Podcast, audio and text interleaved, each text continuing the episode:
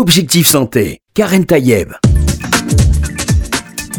Bonjour à toutes et à tous, j'espère que vous allez bien, que vous êtes en pleine forme. Je suis ravie de, vous retrouver aujourd'hui avec un sujet assez, assez difficile, mais on va, comme d'habitude, dédramatiser, on va essayer de positiver puisqu'on va parler de l'AVC. Un homme et une femme sur quatre sur Terre, actuellement âgés de 25 ans, aura un AVC au cours du reste de sa vie. C'est vrai que ça commence pas très bien. C'est ainsi que commence le livre de mon invité, le professeur euh, Pierre Amaranco, professeur de neurologie à l'Université de Paris, chef de service de neurologie et l'unité AVC de l'hôpital Bichat à Paris. Bonjour. Bonjour. Et merci d'être venu. Merci de votre invitation. Alors, dans Objectif Santé avec vous, on va parler de l'AVC, mais vous, votre titre, c'est Vaincre l'AVC. Donc, déjà, c'est porteur d'espoir, même si, euh, quand on rentre dans le vif du sujet, on va comprendre que c'est une maladie, en tout cas que c'est un, coup de tonnerre dans un ciel serein, c'est comme ça que vous l'appelez. C'est vrai que parfois tout va bien et d'un coup, boum, c'est le, le bouleversement total. C'est exactement, exactement ça, c'est extrêmement soudain. Mais quand on parle d'AVC, il faut immédiatement dire euh, que l'AVC peut être évité et guéri. Donc, euh, puisque vous parlez de positiver, je pense qu'il euh, il faut réellement euh, que les gens sachent cela et que même 60% des gens qui sont atteints d'AVC guérissent de leur AVC. Comment ça Qu'est-ce que ça veut dire guérir de son AVC, professeur Guérir de son AVC, ça veut dire ne plus en avoir les conséquences qui vous empêchent, vos qui empêchent les activités quotidiennes. sociales, les interactions sociales, familiales, professionnelles. Alors, on, revient sur ces chiffres parce qu'on dit que 15 millions d'hommes et de femmes ont un AVC dans le monde chaque année, ce qui fait quand même beaucoup de personnes. Euh, il y a la question de la notion de, l'urgence, bien sûr. Hein, quand cet AVC, il faut apprendre à le reconnaître. Euh, on va parler aussi de l'AIT, cette espèce d'AVC mais transitoire. Comment on reconnaît un AVC, professeur Amarinko? Qu'est-ce qui doit nous faire immédiatement penser à ça? Ce qui doit faire penser à cela, c'est d'abord le caractère soudain des symptômes. Vous l'avez souligné tout à l'heure. Un coup de tonnerre dans le ciel serein. oui, exactement. Deuxièmement, euh, la, survenue donc euh, soudaine d'une faiblesse motrice euh, du bras, de la jambe, de la face, mhm. la bouche de travers. Hein. On sent plus ses jambes, on sent plus ses bras. On... Le, bras devient tout mou, euh, la jambe devient toute molle et donc on ne vous soutient plus quand vous essayez de vous mettre debout. le bras, vous, vous, avez la télécommande que vous voulez ramasser, vous n'arrivez pas à la ramasser parce que la main est flasque. ça, c'est la paralysie. Est-ce que ça arrive quand on est éveillé ou endormi euh, ça, arrive, euh, ça arrive aussi bien quand on est éveillé qu'endormi, mais quand on est endormi, on s'en rend compte au réveil le matin, euh, forcément. Mm. voilà. Donc, si on s'en rend compte au réveil le matin, c'est plus embêtant parce qu'on n'aura pas agi assez rapidement, on n'aura pas appelé les secours rapidement. Alors oui, c'est un problème le matin au réveil, car on ne sait pas à quelle heure exactement s'est produit mm. l'AVC. or, pour donner les traitements dont on parlera tout à l'heure qui, qui qui peuvent guérir de l'AVC, euh, il faut connaître l'heure de début. Donc on est obligé de prendre l'heure à, laquelle le patient a été vu pour la dernière fois normale. Mm. Euh, et ça, c'est évidemment un problème pour ces traitements qui doivent être administrés dans les 4h30, voire 6 heures lorsqu'on utilise la technique de capture du caillot. Je crois que Mais, aux États-Unis, on dit que l'AVC, c'est time is Time is brain, c'est-à-dire le temps du cerveau, c'est-à-dire plus on attend, plus le cerveau, euh, euh, enfin la, lésion du cerveau euh, mm. commence à se nécroser et donc entraîne des conséquences, entraîne des, conséquences et, potentiellement des séquelles. Alors, on, a parlé de la faiblesse motrice, qui est un symptôme majeur. Mm. Le deuxième symptôme majeur, c'est le trouble du langage, mm. l'impossibilité de trouver ses mots ou dire un mot pour un autre. Euh, ou pas comprendre le langage qui, euh, euh, de la personne en face de soi. voilà, ça c'est le trouble du langage, on appelle ça l'aphasie en termes techniques, mhm. et ça correspond à une certaine lésion du cerveau qui, voilà, qui, qui, doit donc. Est-ce que c'est des troubles qui s'ajoutent les uns aux autres ou est-ce que ça peut être l'un ou l'autre Ça peut être l'un ou l'autre, ou les deux en même temps. La mhm. paralysie et le trouble du langage, c'est extrêmement fréquent puisque c'est, ces zones du cerveau sont pas loin les unes des autres. le troisième symptôme important, c'est un trouble de la vue. Alors ça peut être euh, une perte de la vue d'un œil. Euh, pourquoi? Parce que l'œil est irrigué par la carotide. Hein, l'œil est irrigué par la carotide par l'intermédiaire de la branche ophtalmique. Bref, donc ce qui arrive au niveau de l'œil peut arriver au niveau du cerveau et inversement. Donc on peut perdre la vue d'un œil. on peut également perdre la vue par une lésion de, des aires visuelles du cerveau qui sont occipitales. Mhm. Et donc, euh, à ce moment-là, on perd la vue d'une partie, d'un côté du corps. C'est-à-dire, par exemple, du côté droit. Mhm. Euh, du côté droit, bah, l'œil droit ne voit plus du côté droit et l'œil gauche ne voit plus du côté droit non plus. D'accord. Euh, ça, c'est le, troisième grand symptôme. Le quatrième grand symptôme, c'est un trouble de l'équilibre. C'est-à-dire que d'un coup, on marche normalement et d'un coup, on se met à marcher comme une personne ivre, mhm. euh, alors qu'on n'a pas bu. Euh, ça, c'est parce que les zones de l'équilibre euh, sont touchées et c'est le cervelet, c'est tout à fait mhm. en arrière du cerveau. Et puis, euh, un cinquième, c'est le trouble de la sensibilité. On a des fourmillements d'un côté du corps, un engourdissement. Mhm. Ça peut être le bras, la jambe ou la face. Euh, et enfin, euh, le dernier, c'est un mal de tête. Alors le mal de tête, c'est extrêmement fréquent. 30% des gens ont mal à la tête. Et vous le dites, celui-là, on le reconnaît particulièrement. Celui-là, on le reconnaît parce que, un, il est inhabituel par rapport au maux de tête qu'on a d'habitude inhabituellement sévère, mhm. extrêmement, extrêmement soudain et en général très, euh, très sévère. Mhm.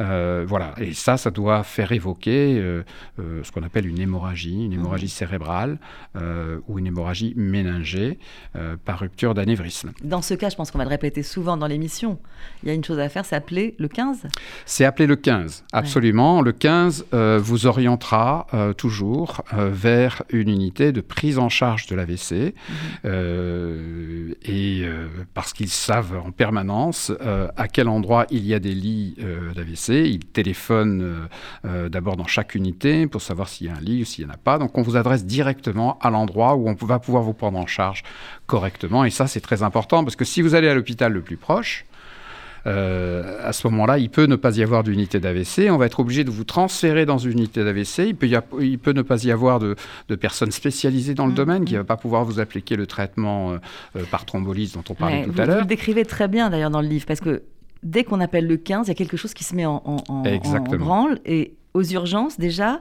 même dans, dès l'ambulance, on sait que vous allez être accueilli par une infirmière qui va venir, qui, tout, tout sera prêt pour... Infirmière, médecin, aide-soignante. Aide-soignante pour, pour, attendre faire cette le patient, euh, attendre le patient à la radiologie, parce que la, la, première des choses, euh, lorsque le patient arrive à l'hôpital, c'est de savoir si c'est une hémorragie cérébrale, 20% des cas, ou si c'est un infarctus cérébral, 80% euh, des cas. L'infarctus cérébral, c'est comme l'infarctus du myocarde, c'est-à-dire une artère est bouchée dans les mm. coronaires, ça donne l'infarctus du myocarde, une artère est bouchée dans le cerveau, ça donne l'infarctus cérébral. Et cet infarctus cérébral, euh, il est lié à un caillot donc, qui bouche une artère, et tout l'enjeu, c'est de déboucher cette artère le plus vite possible, parce que si on débouche l'artère moins de 3 heures 30 après le début de symptômes, 90% mhm. des gens guérissent. Moins de 3h30. Et toute demi-heure perdue. toute demi-heure perdue. Ça montre que c'est très rapide l'intervention. Toute demi-heure perdue euh, dans euh, la recanalisation de cette artère, euh, c'est 20% de guérison en moins. Donc chaque demi-heure, il y a 20% de guérison en moins. Vous voyez, donc 90% de guérison dans les 3h30, toute demi-heure perdue, 20% de guérison en moins. C'est une course contre la montre, en effet. Et, donc on se rend, et pourtant on se dit 3h30 ou même 4h, c'est tellement court. C'est tellement court, en effet, et il faut tout faire pour réduire, euh, pour réduire les temps euh, mhm. d'accès euh, à ces traitements. bon, après, on me pose souvent la question, mais quand on est éloigné en province, on fait mhm. comment? Voilà. bon, habituellement en province, il y, a moins de circulation qu'à Paris, donc l'ambulance peut, faire plein pont jusqu'à l'hôpital assez vite, d'accord Donc voilà. Ou bien si on est dans une zone vraiment euh, euh, désert médical entre guillemets, euh, on peut aller dans l'hôpital le plus proche mmh. à ce moment-là, où le 15 vous conseille d'aller dans l'hôpital le plus proche où vous y emmène. Mmh. Là, on contacte par télémédecine l'unité d'AVC référente mhm. euh, et le médecin dans l'unité d'AVC vous examine comme en duplex à la télévision, vous examine, vous pose les mhm. questions, vous fait l'examen clinique et, regarde votre scanner ou votre IRM cérébral qui ont été faits localement et peut décider avec le médecin urgentiste qui est à côté mhm. du patient, euh, de la personne qui vient d'avoir un AVC, euh, peut décider de la thrombolyse. À ce moment-là, on démarre la thrombolyse localement dans cet hôpital et ensuite on vous transporte en ambulance euh, à l'hôpital qui va pouvoir finir la prise en charge de l'AVC. Et ça permet de gagner tout le temps de transport. Ça. Et voilà. Sinon, l'alternative, c'est aussi, euh, c'est aussi l'hélicoptère qui peut, qui peut être utile pour, euh, pour transporter les gens le plus vite possible. On voit bien tout le caractère d'urgence dans le cadre d'un accident vasculaire cérébral. Et, c'est ce que vous décrivez dans votre livre. On, plonge dedans et finalement, il y a une source quand même d'angoisse, il hein, faut le dire. Hein. J'imagine que les médecins ont la pression aussi, parce qu'il s'agit quand même d'agir très très très vite. C'est dans tous les domaines pareil, mm. en cardiologie, en réanimation, mm. en, voilà, bah, en neurologie c'est pareil, neurologie vasculaire, quand il s'agit d'un AVC, on sait que euh, bah, voilà, tout, on, a calculé, enfin, c'est euh, mon collègue euh, de Los Angeles, Jeff Sever, qui a calculé que toute minute perdue c'est 2 millions de neurones en moins. il y a énormément, il y a des milliards de neurones dans le cerveau. qui ne reviennent plus. Et des neurones qui, euh, qui ne reviennent plus, encore que, bon, il y a des, il y a des possibilités de récupération. Il faut, euh, euh, il faut bien que les gens sachent que le cerveau, c'est une matière vivante et que, comme lorsqu'il y a un incendie dans le sud de la France, en été, vous repassez l'été suivant, qu'est-ce qui se passe? C'est ouvert. C'est ouvert parce que la nature reprend. de donner la nature reprend son droit. Et si vous passez cinq ans plus tard, eh bien, il y a même des arbres qui ont repoussé et on dirait qu'il euh, n'y a, pas eu d'incendie à cet endroit-là hum, quasiment. Donc la nature reprend ses droits. Et bien dans le cerveau, c'est pareil. La nature reprend ses droits et permet aux patients de récupérer. Euh, bon, parfois, il s'agit d'une longue récupération, d'une longue euh, rééducation, mais on peut toujours récupérer, y compris deux ans après un AVC, on continue de récupérer. Euh, juste Parlons de l'AIT, parce que avant qu'on reparle bien sûr en profondeur de, l'AVC, parce que l'AIT, c'est cet accident vasculaire cérébral transitoire. En fait, on a des signes et finalement tout revient à la normale. Parfois, on s'en aperçoit même pas. Vous dites dans votre livre, dans ces cas-là, avant d'aller faire ses examens à l'hôpital, on peut prendre même une dose d'aspirine. Oui. 300 à 500 mg d'aspirine, c'est très bien. Mais est-ce que ça, on peut le faire aussi dans le cadre d'un AVC Non. Voilà. Alors ça, il faut bien euh, pas faire de confusion dans, dans, le bouquin. C'est que, euh, en effet, l'accident ischémique transitoire, c'est quoi? C'est exactement les mêmes symptômes euh, que j'ai décrits tout à mhm. l'heure, mais qui ne durent que quelques secondes ou quelques minutes en général moins d'une heure. Mhm. Donc euh, euh, souvent, ça ne laisse pas de traces sur l'IRM cérébral. Mhm. Dans 30 à 40% des cas, il y a une trace quand même euh, ischémique, mais la personne n'a plus aucun symptôme. Et le danger, c'est que la personne dise ah bah c'est un coup de fatigue, c'est pas la peine, euh, voilà tout, tout, va bien, euh, j'irai peut-être consulter dans quelques temps. Non, parce que le risque de récidive est très important dans les heures qui suivent. Et à ce moment-là, ça risque d'être à l'AVC vraiment complet là cette fois-ci, non transitoire. Donc ce qu'on en a développé au début des années 2000 dans mon service et puis un peu partout dans le monde ensuite, c'est une clinique d'AIT. On a appelé ça SOS AIT. Vous voyez, mm. tellement on pensait que c'était très important. Eh bien, la prise en charge dans une clinique d'AIT immédiate, euh, permet de réduire le risque d'AVC de 80% à 3 mois. Mhm. Donc euh, c'est très efficace parce que euh, finalement l'accident ischémique transitoire ou AIT, c'est un peu comme la fumée du volcan. ça annonce la catastrophe, ça annonce l'explosion volcanique. Ça appelle une prévention. ça permet, une fois qu'on l'a reconnu et qu'on est adressé dans, un centre spécialisé, cela permet de détecter la cause mhm. sous-jacente euh, de la traiter. La cause qui, peut qui sera forcément la même que pour faire un, AVC. Oui, c'est ça. Euh, euh, par exemple, je prends un exemple qui est très fréquent, notamment chez les sujets âgés, qui est l'arythmie cardiaque. Hein, la rythmie cardiaque, euh, ça produit des caillots à l'intérieur du cœur. Mhm. Parce que quand euh, il y a une arythmie, ça se ralentit, le sang se ralentit dans le cœur et le sang, eh bien, euh, quand il est trop lent, ça, coagule, il mhm. stagne, surtout en certains endroits mhm. du cœur, et ça coagule. Et il y a un caillot qui se forme, qui peut partir dans la circulation sanguine et à ce moment-là monter au cerveau, et ça donne un infarctus cérébral. Eh bien, ça peut donner un infarctus, un accident transitoire aussi. Hein. Et donc, euh, ça permet, euh, l'accident transitoire, euh, d'aller immédiatement faire des examens artériels ou cardiaques et cardiaque, pardon. Et euh, cardiaque, on va trouver l'arythmie cardiaque, on va trouver le caillot dans le cœur, euh, et ça va nous permettre de donner un traitement anticoagulant. Et le traitement anticoagulant évite 80% des AVC dans ce cas-là. L'autre exemple, c'est que euh, le même accident transitoire soit lié à un rétrécissement dans la carotide qui est lié à une plaque de graisse qu'on appelle l'athérosclérose. Bien sûr, qui est une des causes d'ailleurs de Qui est une grande cause de l'AVC, qui est la, qui est la, cause, de 99% euh, des infarctus du myocarde et qui est la cause d'environ 40 à 60% des, AVC.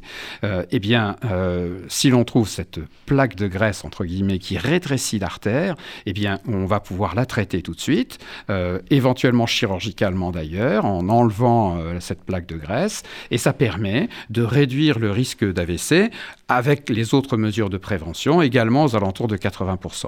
En sachant que cette opération de la carotide n'est pas non plus, euh, voilà, c'est pas une simple affaire. Hein, c'est oh, assez facile aujourd'hui? Ah oui, oui, oui. L'intervention, il faut que ça soit fait par quelqu'un qui a l'habitude, c'est-à-dire qui fait au moins 100 interventions carotides par an, ça c'est très important.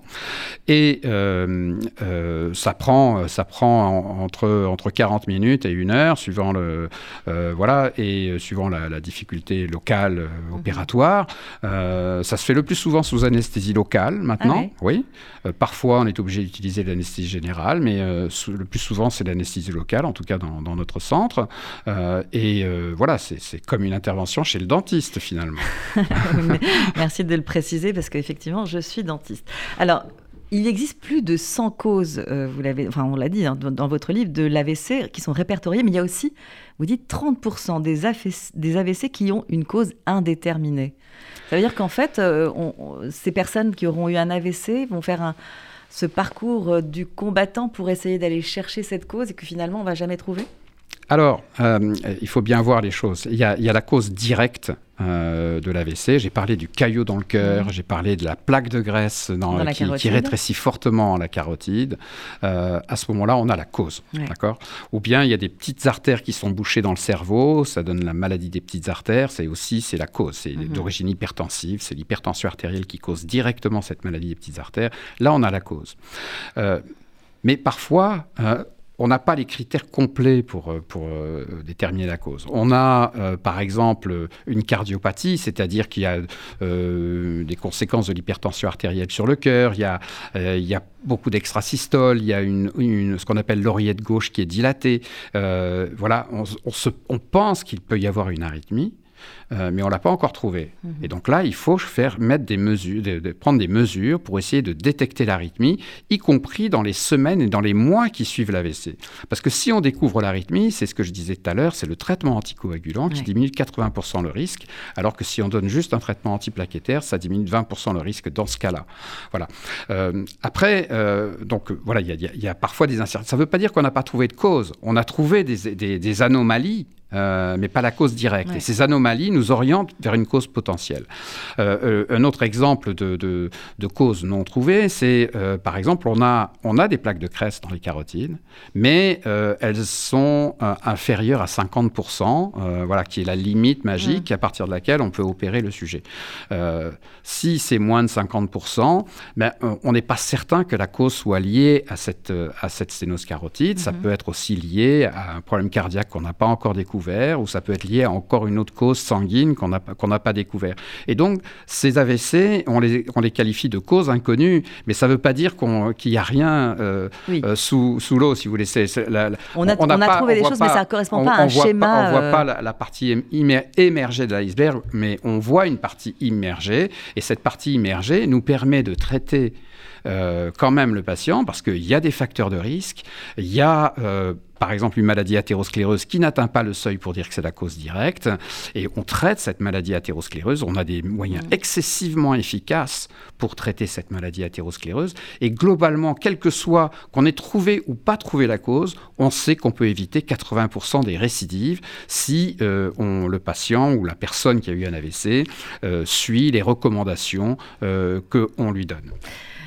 Une des causes, vous l'avez dit tout à l'heure, majeur, c'est l'hypertension artérielle. Euh, ah, c'est un facteur de risque majeur. Ça cause la maladie des petites artères, mais pour le reste, c'est un facteur de risque pour la maladie athéroscléreuse, pour l'embolie d'origine cardiaque, etc. Alors donc, ce qui veut dire que si on traite l'hypertension artérielle, ça diminue de fait ah, ça diminue considérablement le risque. Ça diminue le risque d'AVC aux alentours de 40%, euh, d'infarctus cérébral aux alentours de 40%, et le risque d'hémorragie cérébrale de 60%. Donc c'est très efficace de traiter l'hypertension artérielle. Et si d'ailleurs la mortalité par AVC a diminué depuis, depuis 40-50 ans euh, de façon continue, c'est parce que on traite beaucoup mieux l'hypertension artérielle et maintenant l'hypercholestérolémie, le diabète, et qu'on fume moins. Voilà, c'est ça. Le tabac, justement. Le tabac est en lien direct avec l'AVC ou pas? Ah oui, oui. Le, tabac est un facteur de risque d'AVC. La part attribuable du tabac est aux alentours de 18%, quand celle de l'hypertension artérielle est aux alentours de 40%, celle du cholestérol aux alentours de 25%, l'obésité 25%. Euh, donc voilà, c'est, ça vous donne euh, relativement euh, Ce sont les place très importante du tabac. À ne pas tabac confondre et cannabis, hein, et cannabis bien sûr. Et les facteurs de risque à ne pas confondre avec les causes, en fait. Exactement. Hein, c'est ça, parce qu'on a les causes qui sont d'origine cardiaque, euh, vous, les, vous, les, traitez dans, votre mm. livre, fibrillation auriculaire, l'incidence, la maladie des valves, hein, les endocardites. Oui, ça c'est des causes cardiaques. Donc, ce sont des causes cardiaques, l'infarctus du myocarde, bien sûr. Euh, tout ça, en fait, ce sont euh, des, des, des, causes finalement direct, direct. d'attaque cérébrale, comme la maladie des artères athéroscléreuses, euh, comme la maladie des petites artères. Mais euh, derrière ça, il y a des facteurs de risque. Euh, et ça, c'est très important, la notion de facteur de risque pour la prévention la prévention de la récidive, bien sûr, mais surtout la prévention primaire, mhm. c'est-à-dire éviter d'avoir le premier AVC, parce que c'est ça qu'on veut tous. Vous avez commencé par dire qu'une personne sur euh, quatre dans le monde, mais c'est une personne sur cinq en France, aura un AVC dans sa vie, c'est vrai. Mais si on faisait les choses correctement, en théorie, on pourrait diminuer de 80% ce nombre. La prévention, tout simplement. La prévention. Et juste, euh, j'ajoute aussi ce que vous dites dans votre livre, c'est que il y a quelque temps, on pensait que c'était la maladie de la personne âgée. Or, on voit que de plus en plus que ça touche, en France notamment, euh, des, personnes de moins de 55 ans. Absolument. Eh c'est nouveau, ça, professeur Amarinko ah, C'est pas nouveau, non, ça a toujours existé, mais on l'a jamais trop mis en évidence, euh, enfin en, lumière. C'est, euh, il y a environ 150 000 AVC chaque année en France, auxquels on pourra ajouter 30 000 accidents ischémiques transitoires, à -hmm. sur les 150 000, il y en a 30 000 qui mm. surviennent chez les sujets de moins de 55 ans. Et quand je dis moins de 55 ans, ça peut être 20 ans, 25 ans, 30 ans, 40 euh, ans. Hein, c'est une cause génétique C'est dû à quoi Non, c'est pas génétique. Euh, euh, il y a des causes spécifiques au sujet jeune. Alors, par exemple, on a parlé tout à l'heure de maladie athérosclérose de la carotide. Bah, chez le sujet jeune, c'est plutôt la dissection en carotide, mm-hmm. environ 20% des cas. C'est-à-dire une préciser la dissection par rapport justement à, ce, à, ce, caillot qui, qui, qui, est venu se bloquer dans le... ou cette plaque d'athérome qui a alors ça n'a rien à voir avec la plaque d'athérome. La dissection, c'est la paroi de l'artère est une paroi, euh, c'est comme un tuyau si mhm. vous voulez. Dans la paroi du tuyau, il y a, une hémorragie qui se, qui se mhm. produit. Et cette hémorragie, évidemment, rétrécit la lumière de l'artère et, peut être euh, et donc rétrécit la lumière de l'artère sur une certaine distance dans l'artère. Donc ça peut être sur quelques centimètres si vous mhm. voulez. Euh, et donc évidemment, ça peut occasionner la formation d'un caillou en regard et donc l'occlusion artérielle et donc l'embolie cérébrale et donc l'AVC. Les mêmes causes en fait. Voilà. Les mêmes conséquences, je veux dire. Ça, c'est la dissection. Il y a d'autres causes chez le sujet jeune, euh, souvent cardiaque d'ailleurs. Euh, il y a une cause qui est très fréquente, c'est ce qu'on appelle la, persistance du foramen ovale perméable. Euh, c'est entre l'oreillette droite et l'oreillette gauche du cœur, il y a une cloison mhm. qui est en fait constituée de deux feuillets qui se ferment à la naissance. Euh, parce que pendant la vie fœtale, euh, le, fœtus ne respire pas avec ses poumons. Hein. il, avec il respire avec euh, le, Enfin, il respire pas du tout, puisque son sang est oxygéné grâce au placenta. et donc, le, poumon donc, est virtuel, il n'existe pas. Enfin, il existe, mais il est ratatiné sur son île jusqu'à la naissance. et donc, pendant la vie fœtale, dans le, le, sang qui normalement vient du veineux qui passe ensuite dans les poumons pour se faire oxygéner. Là, il n'y va pas dans les poumons puisqu'il est virtuel, le poumon. Et donc, il va directement dans les cavités gauches du cœur grâce à, ce foramen qui est largement ouvert, c'est-à-dire les deux feuillets de, entre, de la cloison entre l'oreillette droite et l'oreillette gauche sont très largement ouverts. Ça laisse passer du, le, sang comme mhm. ceci. Et puis au moment de la naissance, eh bien, qu'est-ce qui se passe? Le bébé, la première chose qu'il fait, euh, c'est de prendre une inspiration et de, crier, et de, crier. Et donc, quand il prend son inspiration, bah, ça déploie les poumons comme un parachute qui vient se coller euh, mhm. à la paroi thoracique. Euh, et donc, du coup, il y a une aspiration de sang qui vient directement de l'oreillette droite. et donc, ça rétablit immédiatement le circuit habituel, c'est-à-dire oreillette droite, ventricule droit, poumon, oreillette gauche, et etc. Et donc, le, la, différence de pression entre oreillette droite, qui est très faible, c'est le sang veineux, et oreillette gauche, qui est plus élevée, qui est du sang artériel, fait que les deux feuillets s'accolent complètement. Sauf chez 30% des gens où ce feuillet ne s'accole pas Totalement. Et donc, ça peut créer une zone de stagnation qui, en soi, n'est pas un problème. 30% des gens euh, ont un foramen ovale perméable, c'est-à-dire à peu près 2, 2, milliards et demi de personnes sur Terre. Hein. donc, ce n'est pas, euh, pas une maladie. Mais euh, on sait que euh, en cas d'AVC de cause inconnue dont vous parliez tout à l'heure, eh bien la découverte d'un foramen ovale perméable est important parce que on la trouve euh, dans 60% des gens au lieu de trouver au lieu de 30% dans la population normale. Vous voyez donc c'est probablement un facteur causal, c'est-à-dire que dans cette zone de stagnation, il s'est formé un caillot et de ce caillot a pu se détacher et partir dans le cerveau et donner une attaque cérébrale. Et donc la, la bonne nouvelle, c'est que quand on ferme ce foramen ovale perméable, c'est le cardiologue qui fait ça par voie percutanée, c'est-à-dire par, euh, grâce à un cathéter par l'intérieur des veines. Euh, bien, on déploie un parapluie d'un côté, de l'autre, euh, et ça ferme hein, le, le, foramen ovale perméable. Il y a une peau qui se met sur les deux côtés sur le parapluie, et cette peau, finalement, isole. Et il n'y a plus du tout. Il y a une étanchéité qui Il y a une étanchéité qui s'est faite, et il n'y a plus de risque. le risque a été évalué vraiment à, à excessivement excessivement, faible euh, dans ce cas-là. Et, donc, c'est la. Voilà, c'est une façon d'éviter de, l'attaque cérébrale chez ces sujets jeunes qui ont un foramen ovale perméable. Je rappelle que nous sommes en compagnie du professeur Amarinko pour euh, son livre Vaincre l'AVC, un livre qui vient de paraître aux éditions du Rocher. Et on, on a parlé avec vous de toutes les causes, etc. Mais maintenant, on va évidemment parler des conséquences. Parce que c'est ça qui est, qui est, très difficile. Et on a bien compris qu'il fallait agir très très vite dans ces fameuses 4 euh, heures, euh, voire 3h30, mmh. mmh. euh, pour pouvoir éviter ces séquelles. Parce qu'à chaque fois qu'on perdait du temps, voilà, c'était des séquelles en, plus. La liste des, des handicaps post-AVC, évidemment, elle est, elle est nombreuse, mais il y a tout de suite, ça peut être l'impossibilité, on l'a dit, de bouger un bras, une jambe, de ne pas sentir, de, ne pas pouvoir se tenir debout. Euh, s'exprimer. S'exprimer, bien sûr, parler, voir, on l'a bien vu qu'il y avait le trouble euh, visuel.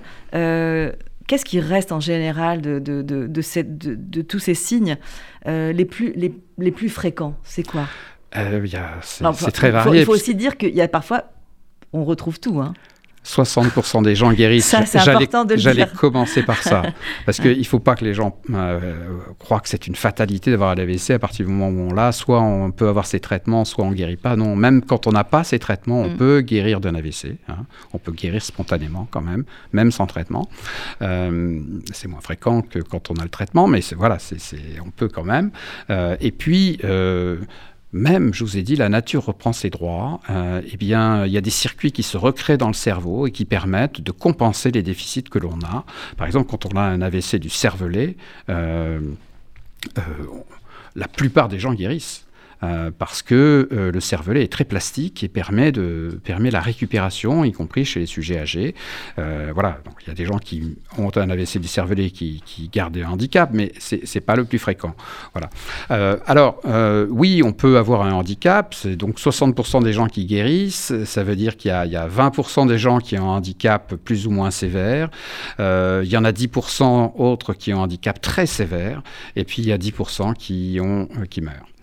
Donc euh, ceux qui ont un handicap euh, très sévère ou modéré, eh bien ça peut être, euh, bah, ça peut être moteur, ça peut être visuel, ça peut être langagier, ça peut être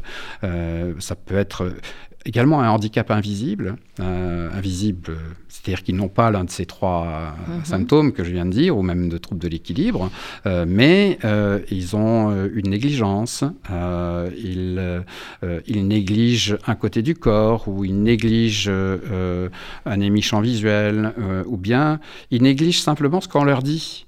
Euh, et, ils entendent très bien, ils comprennent très bien ce qu'on leur dit, mais ça, signifie, ça ne signifie pas forcément action. Mhm. Et ça donc, ça voilà, ils donnent l'impression d'être ailleurs et de pas et, de pas avoir entendu. Ils ont parfaitement entendu, euh, mais pour eux, ils, négligent ce qu'on vient de leur dire. Et donc, forcément, quand on néglige, on retient pas. Et donc, ça peut exaspérer parfois l'entourage. Euh, ça désociabilise. Ça peut désociabiliser. Ça peut rendre difficile les conversations avec les amis euh, ou autour de la table. Il y a d'ailleurs ce que vous décrivez, cette période de confusion qui est post AVC, c'est-à-dire on, on oublie, on ne sait pas où on est, il y a un déphasage euh, total, même si on a récupéré un certain nombre de, voilà, de, de, de, tout ce qu'on avait auparavant, c'est-à-dire la marche ou le, ou la vision, mais on ne sait plus où on, on, habite en fait. Il y a une espèce de confusion. je n'irai pas jusque-là. C'est non, c'est un peu ce que je viens de décrire là, c'est-à-dire que on, on, est, euh, est un, peu, un, peu, négligent par rapport à l'entourage et, et, à l'environnement. Euh, ça, c'est des choses qui sont qui sont tout à fait possibles. Euh, et il faut que l'entourage, les amis, etc., apprennent euh, à, communiquer euh, mhm. avec la personne qui a eu un AVC parce que euh, c'est pas évident. Hein. il, faut il faut beaucoup de bienveillance, beaucoup mhm. d'amour pour, pour entourer la personne. de la sollicitude, mais pas trop, euh, parce que ça finit par énerver la personne qui a un AVC si on, s'il y a trop de sollicitude. Mhm. Euh, voilà, il, faut trouver un équilibre euh, qui est absolument nécessaire, car c'est quoi l'enjeu après un AVC C'est retrouver sa place, sa place dans la famille, dans la société, dans, dans le cercle amical, dans le cercle professionnel. c'est retrouver l'estime de soi. Mhm. et donc pour cela, l'entourage doit également apprendre euh, à euh, se comporter avec la personne qui a un AVC, ne pas la considérer comme un enfant, par exemple, euh, lui donner des ordres incessants. Tout en, tout en ayant conscience que... Ou lui imposer des choses, un régime alimentaire, par exemple, inutile, vous voyez, alors que... Voilà, donc il y, a tout un tas de choses comme ça, ou parler à sa place. À la consultation, c'est très fréquent, hein, quand la personne vient avec son conjoint, que la personne qui, qui a eu l'AVC, lui, il reste sur sa chaise, ou elle reste sur sa chaise mutique, et puis c'est l'autre qui prend la parole et qui décrit les choses. Non, il faut surtout pas faire ça. Mhm. C'est d'abord la personne qui a un AVC qui s'exprime. Mhm on n'interrompt pas parce que ça peut être plus difficile à, dire. Il faut qu'il donne ses doléances. Il, faut, il, a pensé à cette consultation. Pour lui, c'est très important, cette consultation après un AVC. Euh, donc, il faut qu'il puisse dire ce qu'il a envie de dire. Il ne faut pas qu'il soit frustré ou qu'il soit aigri ou qu'il soit... Voilà, il, a besoin de parler à son médecin. Le médecin doit l'écouter. La personne à côté doit l'écouter aussi. Et ensuite, on lui demandera son avis à la personne à côté, qui pourra nous donner des informations très importantes sur euh, la dépression, sur euh, l'anxiété, sur tout ça. Cette dépression et d'ailleurs cette anxiété qui est, qui est presque concomitante, hein, qui vient euh, parce qu'on ne sait on ne sait pas comment faire. On se dit, d'abord c'est comme, je répète ce que vous dites dans votre livre, c'est ce bouleversement soudain cet AVC qui arrive alors que tout allait bien euh, mmh. jusque-là. En fait, dans la, minute, la seconde qui précédait, euh, mmh. on, est, on avait son travail, sa famille, on était actif, on faisait plein de choses. Et puis d'un coup, boum, euh, il y a quelque chose de, voilà, de, cette, de ce tremblement de terre qui arrive dans, dans, sa vie. Et ça provoque cette, cette possible dépression et on a besoin d'être aidé, d'être entendu, d'être écouté. Vous dites dans votre livre qu'en France... Le rôle du psychologue est très important. C'est ce que j'allais dire. En fait, c'est assez euh, transversal, la prise en charge euh, ah, de l'AVC. Vous dites dans votre livre qu'en France, on n'a pas créé suffisamment de centres qui sont à même de, de voilà, d'accueillir ces patients et ces patientes qui ont eu cet AVC. Pas seulement le neurologue, bien entendu, qui est fondamental, essentiel, mais euh, entouré, parce qu'on a bien compris que c'était multifactoriel. Alors, il y, a eu un, il y, a eu un plan ministériel pour ouvrir des unités d'AVC. Il y en a 140 maintenant mm. distribuées sur tout le territoire français, donc je ne je peux pas dire qu'il n'y en a pas assez. Par contre, ce qui, ce qui manque, c'est des centres de rééducation, et notamment pour les personnes qui ont des gros AVC. C'est très difficile de, de, pouvoir les placer en centre de rééducation euh, ou, ou, des soins de suite, parce qu'en mm-hmm. France, on fait la distinction. Euh, des soins de suite qui sont réservés aux personnes très âgées, alors que quelqu'un qui a une, une, hémiplégie massive avec un trouble de la parole qui est mutique, voilà, qui a 55 ans, bah, c'est impossible de le placer dans un centre de rééducation parce qu'on vous dit, bah non, il, ne récupère pas, donc il n'y a pas besoin de le faire travailler dans mon centre. et puis si vous le placez dans un centre de soins de suite, bah, on dit non, non, il est trop âgé, il faut qu'il ait plus de 75 ans. Donc ça, c'est un manque considérable en mhm. France, des choses qui n'existent pas en Allemagne, euh, euh, et, qui fait que, par exemple, en, Allemagne, toute personne euh, qui a eu un AVC peut être prise en charge dans les jours suivants dans un centre de rééducation, quel qu'il soit. en France, bien en rééducation, on a le choix. On peut dire celui-là je le prends, celui-là je le prends pas. Et ça, c'est un pur scandale. Mhm. Quand vous êtes dans une unité d'AVC, que vous recevez en urgence un AVC, vous dites pas celui-là je le prends, celui-là je le prends pas. Mm. Vous prenez celui qui arrive et, vous le traitez, vous le soignez. Mais une fois que vous l'avez dans votre service, eh bien c'est très difficile de, le vendre, de le vendre entre guillemets euh, à un centre de rééducation mm. ou euh, à un centre de soins de suite, parce que le centre de rééducation, il va vous le prendre si, euh, si l'AVC est mineur et qu'il va récupérer, etc. Parce que ça fait tourner ses listes très bien et puis il est là pour ça en fait. Mm-hmm. et mais si l'AVC est trop sévère, et eh ben là, euh, ils vont tordre le nez et ils vont pas vous le prendre et vous allez le garder deux mois, trois mois dans, dans vos lits aigus, alors que ces lits aigus, normalement, devraient prendre en charge les prochains AVC. Mhm.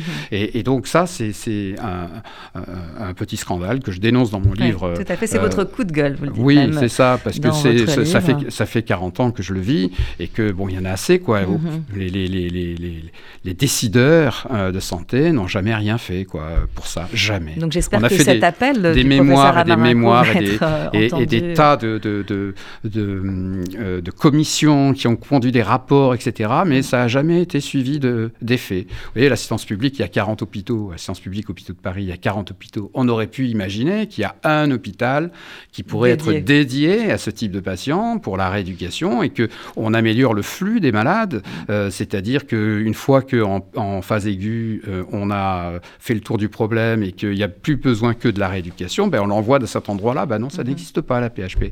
Il y, a, il y a juste un centre euh, à, l'hôpital Rothschild, mais qui, qui n'a pas la dimension nécessaire pour... Euh, et qui est euh, dédié en fait aux, personnes âgées. et qui est en plus dédié aux personnes âgées.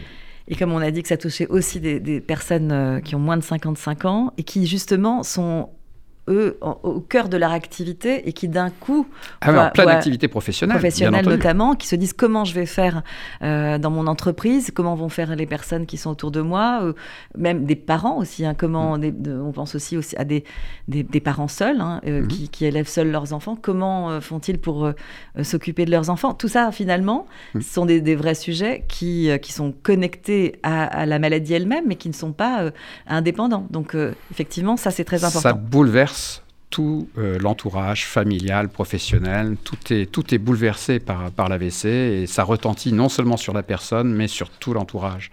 Et d'ailleurs, aujourd'hui, c'est la journée des aidants, la journée nationale des aidants. Et c'est vrai que beaucoup de personnes, notamment quand les séquelles sont importantes, c'est-à-dire que des personnes qui se retrouvent d'un coup euh, avec des, handicaps moteurs et euh, sur un fauteuil, c'est sûr que les personnes qui entourent vont être au quotidien avec, avec ces personnes qui ont eu cet AVC, qui vivent du coup aussi cet AVC par euh, voilà pas par procuration mais en tout cas en tout cas en, aidant. Si je peux dire une chose, c'est la journée des aidants, c'est aussi euh, actuellement le salon des seniors euh, à la porte de Versailles où il y a plus de 50 000 personnes qui viennent et il y a, il y a un espace santé et d'ailleurs je vais y faire deux conférences les, dans les deux jours qui viennent et, signer mon livre au, passage.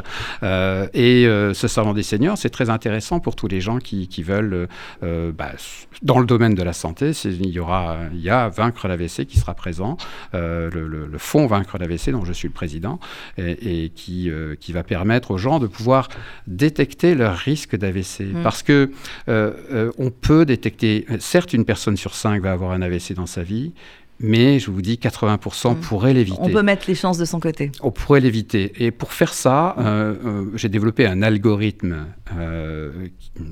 c'est-à-dire un questionnaire que les gens peuvent remplir sur le site vaincrelavc.org. Euh, euh, ils remplissent ce questionnaire, il y a une dizaine de questions, et ainsi ils, ont, euh, euh, à la fin de ce questionnaire, ils savent s'ils sont verts, orange ou rouge. Hein. S'ils sont rouges, c'est évidemment le risque d'AVC, il faut consulter son médecin, et donc ils peuvent recevoir un compte-rendu sur leur email, mhm. un compte-rendu personnalisé en fonction des réponses à leurs questions et, avec des conseils euh, qui leur euh, sont donnés pour euh, réduire leur risque d'AVC de 80%.